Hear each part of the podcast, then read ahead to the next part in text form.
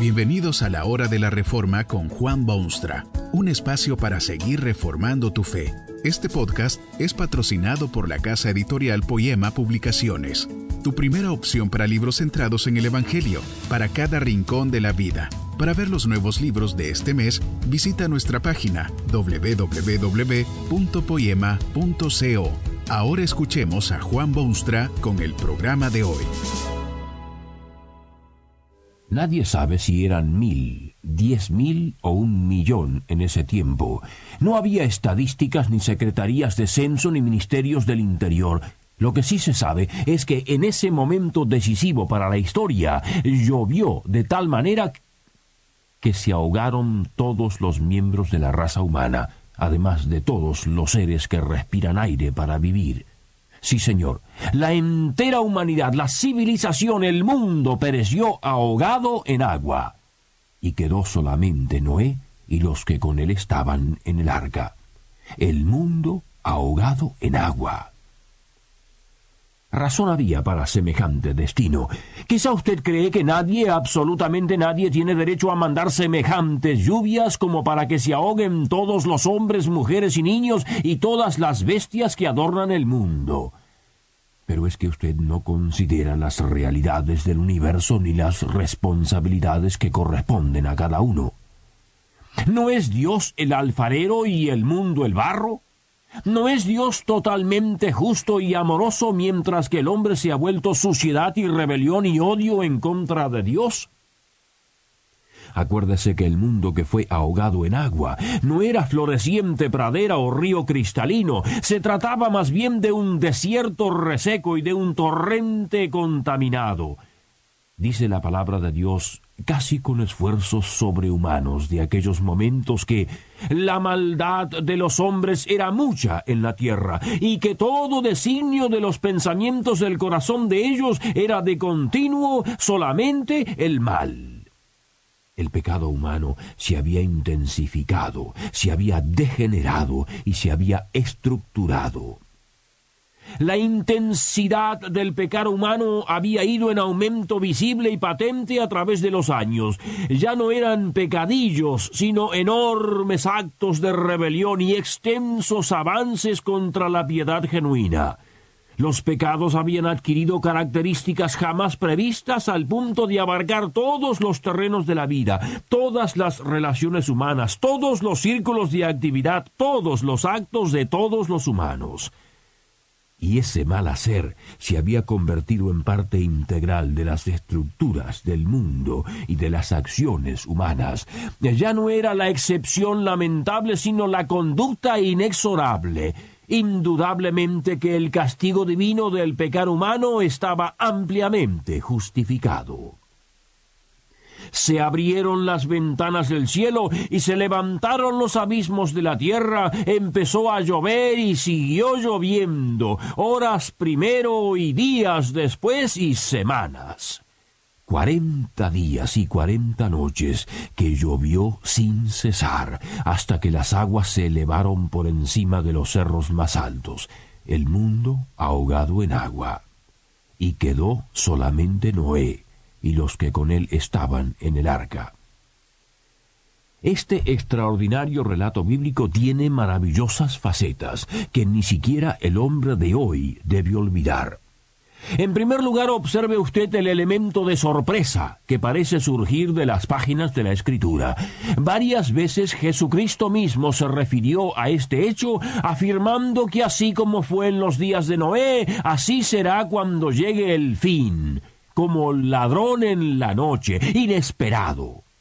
Se daban en casamiento y comían y bebían y vivían la vida normal sin preocupación alguna de los peligros más inminentes. Veían si un enloquecido Noé clavando maderas y martillando clavos y dando órdenes a sus hijos día tras día, pero no prestaron atención. Eran cosas de un desequilibrado mental, seguramente. ¿A quién se le ocurre creer que tantos años, tantos años, clavando clavos y cortando madera y predicando destrucción podría ser otra cosa que un capricho de una mente entorpecida?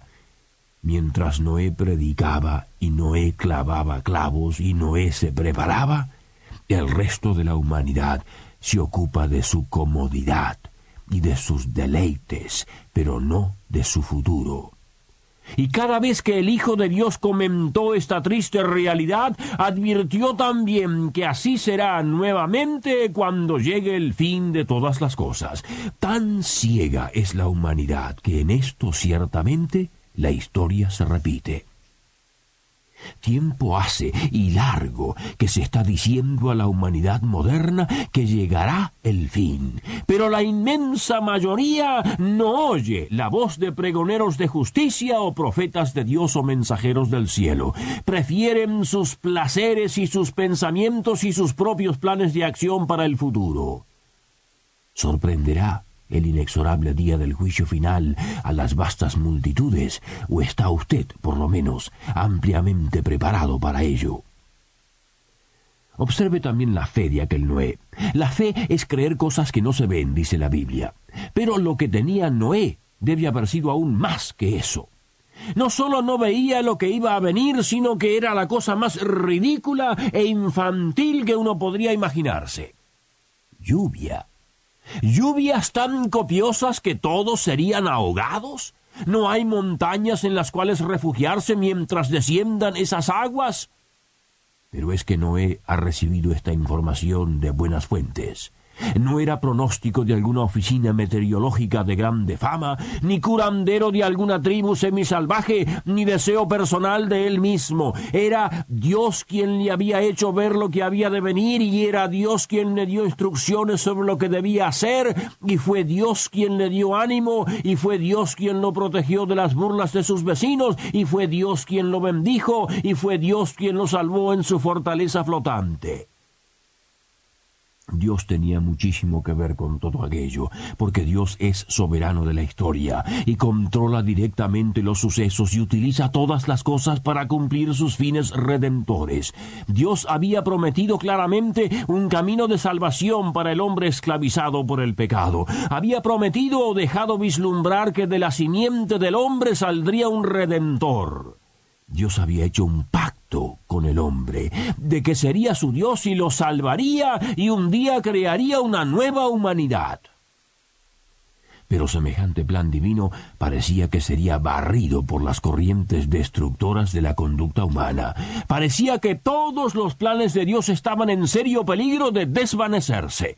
Dios tuvo paciencia y postergó castigos y buscó el bien de sus criaturas. Pero llegó el momento en que su paciencia había sido violada. La maldad de los hombres era demasiado ya, y usted puede oír a Dios que se dice a sí mismo, raeré de sobre la faz de la tierra a los hombres que he creado, desde el hombre hasta la bestia y hasta el reptil y las aves del cielo, pues me arrepiento de haberlo hecho. Pero pero, ¿qué de aquel pacto, de aquel plan de redimir, de salvar al hombre y de renovar la creación y de hacer un nuevo cielo y nueva tierra? Esa fue la razón por la cual Dios se allegó a Noé y le ordenó hacerse un arca. Y quedó solamente Noé y los que con él estaban en el arca. Usted ve que el mundo, los planes de Dios, usted mismo fue salvado por las aguas de aquel diluvio. Si no hubiera sido por los planes de Dios para con usted y estos tiempos actuales, todo, absolutamente todo hubiera sido ahogado en agua. La realidad es que, sin embargo, Dios puso a Noé en un nuevo mundo, en nuevas esperanzas, en línea directa con una ciudad pequeña de Nazaret, donde nació un día el tiernísimo niñito Jesús, Salvador del mundo. Aquel Noé víctima del pecado universal que lo rodeaba, ha pasado a ser precursor de Jesucristo. Quizá no haya en la historia cosa más descabellada que la que ocupó al Hijo de Dios cuando vino al mundo.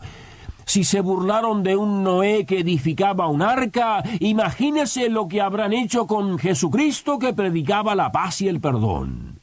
Si el mundo se salvó porque Noé edificó aquel arca tan rústico, imagínese usted qué grande salvación ha obrado Jesucristo con aquel sacrificio supremo en la cruz del Calvario. El mundo no será ya salvo por agua, pero sí puede serlo por Jesucristo, porque Él vino al mundo para que todo aquel que en Él cree no se pierda, mas tenga vida eterna. Pero ahora está usted en el mundo. El mundo suyo no es mejor que el de Noé, es peor. El pecado abunda mucho más. La inmoralidad domina muchos ambientes. Hay indicios de que se acerca el fin que Dios tiene prometido. Ese mismo Dios ha estado enviando sus mensajeros y pregoneros, advirtiendo del futuro y declarando el peligro y llamando al hombre para que construya su arca de salvación. ¿Ha iniciado ya usted este proceso? No piense en excusas que fácilmente surgen en la mente humana. No dé cabida a dudas que parecen lógicas. Hay un cuadro muy famoso, pintado hace muchos años, donde el pintor ha tratado de poner sobre la tela lo que habrá sido aquel día asiago cuando las aguas del cielo inundaron la tierra. Usted puede ver rostros desfigurados, aprisionados por el temor y la desesperación. No hay donde refugiarse, porque las aguas siguen subiendo a grandes oleadas. Solo se ve un pequeño montículo ya repleto de gente de todas las edades, y usted ve manos y brazos humanos que furiosamente rompen las olas para tratar de llegar a ese cerro cercano. Todo es desolación y desesperación. En un rincón del cuadro ve usted el arca de Noé, paulatina y majestuosamente levantándose sobre las aguas. Quedó solamente Noé y los que con él estaban en el arca. Que este mensaje nos ayude en el proceso de reforma continua según la palabra de Dios. Si quieres profundizar en la exposición bíblica, puedes buscar más recursos en www.poema.co. Allí encontrarás libros que te ayuden a entender la palabra de Dios y aplicarla a tu vida.